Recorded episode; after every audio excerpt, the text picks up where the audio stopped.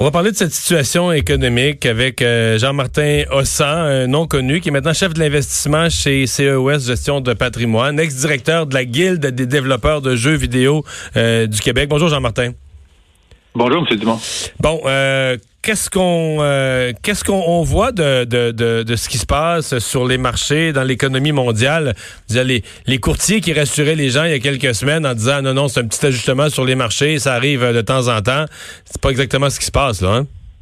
Euh, ben, non, certainement pas un petit. En fait, c'est pas le premier bear market qu'on appelle. Dès qu'on perd plus de 20% ça s'appelle un bear market. C'est loin d'être le premier. Il y en a eu euh, une dizaine depuis la Deuxième Guerre mondiale. Euh, la grande différence cette fois-ci, c'est que c'est arrivé tellement rapidement parce qu'en moyenne, ça prenait euh, presque presque un an avant d'atteindre le creux d'un bear market, donc d'atteindre le point à partir duquel ça remonte. Là, ça s'est fait en quelques jours. C'est ça la grande différence. C'est sans doute dû au, mix de cette pandémie-là de la COVID-19 avec la crise euh, pétrolière en fond de paysage. Donc, la, grande exception aussi, c'est vraiment la rapidité avec laquelle ça a descendu. Mais est-ce que cette rapidité-là, la profondeur de la crise, c'est pas aussi même une récession ne crée pas autant d'inconnus qu'un virus. Une récession, on veut dire, les économistes, à un moment donné, disent, OK, la récession a tel, tel, tel effet, crée du chômage, à un moment donné, les, prix baissent, ça repart. Il y a, on a comme une compréhension des mécanismes de marché qui, après une récession, font que la roue repart. Là, euh, je veux dire, euh, pour... Euh, pour parler de l'économie de l'avenir, il faudrait mettre ensemble dans la même pièce le plus grand épidémiologiste puis le plus grand prévisionniste économique du monde, pour qu'ils essayent ensemble de, de nous créer le modèle de la relance, parce qu'on est devant tellement d'inconnus. C'est clair que l'incertitude que ça amène, ce, virus-là, puis la durée aussi du virus, on ne sait pas quand est-ce qu'on va, on va se dire, on met le couvercle, que c'est marmite, puis que c'est fini, puis que l'économie va pouvoir recommencer à rouler un petit peu dans, dans différents secteurs qui sont en ce moment complètement au ralenti. Donc, c'est tout à fait logique de s'attendre à ce qu'il y ait une récession assez, euh, assez majeure dans, la plupart des pays, en fait, euh, tous les pays du monde qui sont touchés par ça. Et la, la, différence d'incertitude, c'est comme vous le disiez, c'est pas des c'est pas la Banque centrale ni un ministre des Finances qui peut dire le virus est fini. Ça va finir quand ça finit. Et c'est là qu'il va falloir attendre de voir. Mais chose certaine, nous, on, on, chez CEOS, on prévoit qu'il va y avoir de l'incertitude pendant au moins quelques mois à venir. Vous savez, en 2018, il y a eu une petite crise à cause de la, la guerre commerciale entre les États-Unis et la Chine, ça avait créé un bear market d'à peu près moins 20% sur les marchés, mais en quelques mois, c'était réglé. Euh, cette fois-ci, je pense que ça va prendre pas mal plus que quelques mois avant que les choses reviennent à la normale. Ouais. Le l'économie, les gens qui disent l'économie qui va suivre cette crise-là euh, sera même plus la même. C'est-à-dire que de la crise, des secteurs euh, qui étaient forts reviendront peut-être plus jamais aussi forts. des secteurs qui étaient peut-être moins forts vont, vont, vont émerger parce que euh, que ce soit la santé, la salubrité, il y a des nouveaux, des nouvelles priorités qui vont devenir des obsessions collectives. Vous croyez à ça?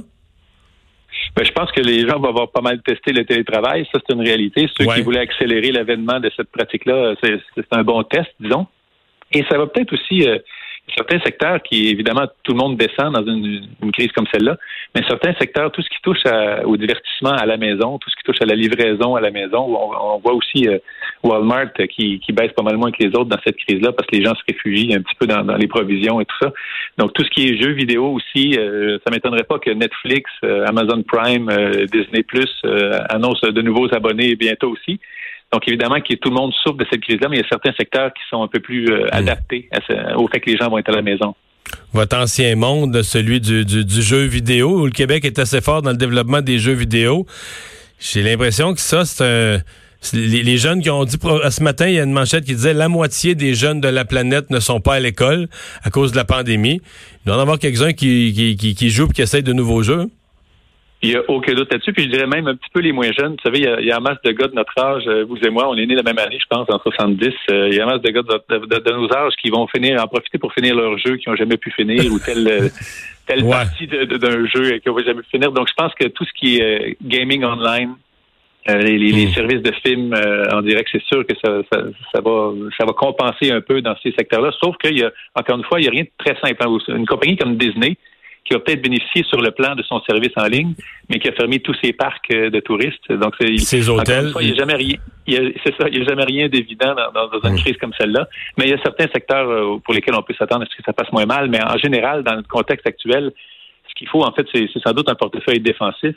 nous, on a eu la chance ou la sagesse chez CA d'avoir des portefeuilles défensifs à l'entrée de cette crise-là. Donc, Vraiment, les clients ont été moins touchés. Tout le monde en, souffre d'une chose comme ça, mais il y a, moyen d'avoir des portefeuilles plus équilibrés et plus défensifs dans un contexte comme celui-ci. les actions ce matin annoncées par le, ministre des Finances du Canada, ça vous apparaît euh, euh, utile, une bonne approche? D'abord, d'abord remettre de la liquidité le plus possible euh, dans les poches des, des, des gens, des, des, PME, des travailleurs autonomes. ça vous apparaît la bonne approche? Je pense que c'est un, c'est, ce qu'on appelle en économie, c'est nécessaire, sans doute pas suffisant, nécessaire mais non suffisant. Je pense que l'artillerie lourde que tous les gouvernements sortent partout dans le monde pour éviter ce qu'on appelle un, credit crunch, l'absence de crédit, puis que tout s'arrête. Je pense que c'est absolument nécessaire. Ça va faire partie de ce qui va aider l'économie. Euh, par contre, il va y avoir d'autres mesures qui vont être prises, je suis sûr, dans les, dans les, dans les jours, les semaines à venir. Puis ce qui va vraiment régler l'incertitude, c'est quand on va on va nous dire du côté sanitaire que le virus est plus ou moins sous contrôle et qu'il y a moins d'inquiétude, puis que les gens vont pouvoir recommencer à vivre plus normalement, avec des adaptations, comme on disait tantôt. Peut-être que le télétravail sera pour la suite du monde euh, toujours plus populaire, mais je pense que l'économie va se remettre à rouler quand cette incertitude-là va être levée, celle du virus. Nos gouvernements vont être endettés pas à peu près, par exemple. Ça, il n'y a pas de doute là-dessus, mais, ben, je pense que le coût politique qu'on a à payer d'un déficit euh, normalement va être un petit peu moindre à payer cette fois-ci parce que je ne vois pas qui pourrait accuser un gouvernement ah, d'avoir fait, ce qu'il pouvait pour régler ça. Je suis tout à fait d'accord. Politiquement, le, déficit va être expliqué, sauf qu'en termes réels, euh, ça fait quand même des gouvernements qui portent un fardeau supplémentaire, etc. C'est clair. Et en termes réels, les futures générations vont vraiment devoir euh, mettre la main mettre la main à la roue pour rembourser ces déficits-là. Il n'y a pas de doute. Ça va coûter cher collectivement, très cher. Oui. Jean-Martin Hossan, merci de nous avoir parlé. Moi qui vous. Au revoir. Merci, à plaisir. Jean-Martin Hossan, qui est hum. retourné, euh, lui venait du domaine de la finance, euh, saut en politique, euh, avait été un des porte-parole de, de, la Guilde des développeurs de jeux vidéo. Mais sur, la, sur le déficit, je comprends qu'on peut pas critiquer le déficit actuel. Est-ce qu'on peut critiquer le fait qu'on soit entré là-dedans en déficit déjà? Ah. Ça, ça c'est... Alors que tout allait bien, tout était rose et on n'était même pas capable de balancer le budget. C'est une leçon de ça. Je pense qu'on pourra retenir cette leçon. On, je pense qu'on s'en est parlé hier ou avant-hier. Pourquoi en 2017, 18, 19, alors que tout allait bien, pourquoi le Canada vivait pas selon ses moyens, pourquoi on faisait des déficits dans des années où... je pense que là, on s'en rend plus compte à quel point ces années-là, là, on avait presque le plein emploi. Euh, Entre 2009 et 2018, on a eu une décennie. Là, croissance euh, des revenus, croissance de la bourse. Euh, euh, les revenus des ménages croissaient plus que l'inflation. Pourquoi dans des années comme celle-là, on vivait pas, pas, pas tout couper, mettre la hache, juste vivre selon nos moyens, éviter les déficits, là, dépenser ce qu'on a. Ben oui, c'est ça. Bon. Enfin.